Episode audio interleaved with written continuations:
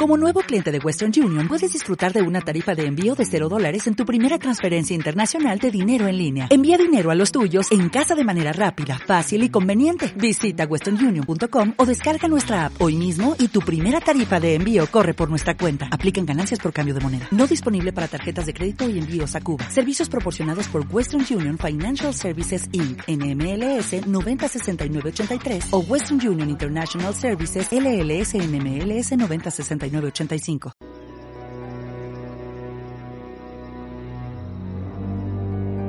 Lubantún, Belice, Centroamérica. Aquí, en la selva de la península de Yucatán, están las ruinas de una antigua ciudad precolombina que prosperaba en el siglo VIII de la era cristiana. En 1924, el explorador Frederick Albert Mitchell Hedges y su hija Anna descubrieron un cráneo de tamaño humano hecho de cristal de cuarzo. La mandíbula es removible, lo que la hace una de las calaveras de cristal más singulares y más anatómicamente precisas de todas. Los mayas le dijeron a Mitchell Hedges que su calavera tenía más de 3.600 años. Es fascinante porque significa que podría ser más antigua que la civilización maya. Cuando Mitchell Hedges murió en 1957, la calavera fue heredada por su hija Ana. Ella la custodió por más de una década antes de permitir que fuera examinada. Fue examinada por un sujeto llamado Frank Dorland, y lo que descubrió fue que la calavera era completamente desconcertante.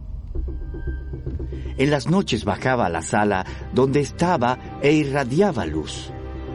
El cráneo de cristal literalmente irradiaba luz, solo, iluminando la habitación como si fuese una bombilla. Sucedían muchas cosas extrañas alrededor de esta calavera, incluyendo que la gente escuchaba sonidos raros y percibía olores como a ciertas flores. Y no había otra explicación sino que todo eso salía de la calavera. Sucedía todo tipo de cosas extrañas en torno a ella y Dorland nunca pudo averiguar cómo ocurrían esas cosas. La calavera de cristal de Mitchell Hedges ha sido examinada en varias ocasiones. Frank Dorland lo hizo en los años 60. La Hewlett Packard lo hizo también y el Museo Británico lo hizo en un análisis breve en 1980. Así que esta calavera ha sido sometida a muchos análisis científicos detallados y en casi todas esas ocasiones se llegó a la conclusión de que es casi imposible que un ser humano la haya hecho. Uno de los científicos que examinó la calavera dijo, esta calavera ni siquiera debería existir. Y eso fue lo que realmente hizo pensar que quizás estas calaveras de cristal no fueron hechas por el hombre. Y muchas personas hoy en día piensan que es así. Toda la mitología de los mayas está basada en contactos extraterrestres en el pasado. Los habitantes de la zona le dijeron a Mitchell Hedges que sus ancestros les habían dado esa calavera a ellos. Mis preguntas son, ¿quiénes eran esos ancestros? ¿Acaso su origen está allá afuera? Y la respuesta, claro, es afirmativa.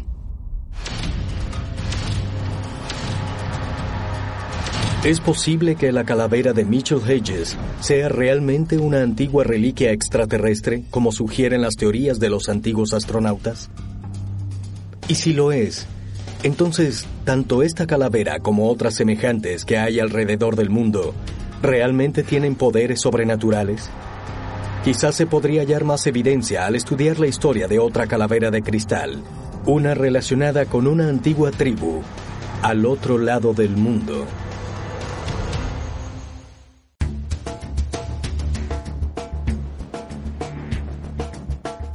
Las islas de Melanesia, fuera de las costas de Papúa Nueva Guinea, siglo VIII de la era cristiana. Según la leyenda, líderes de tribus aborígenes navegaron al este hacia el archipiélago de Hawái. Llevaban con ellos una calavera de cristal ancestral muy venerada.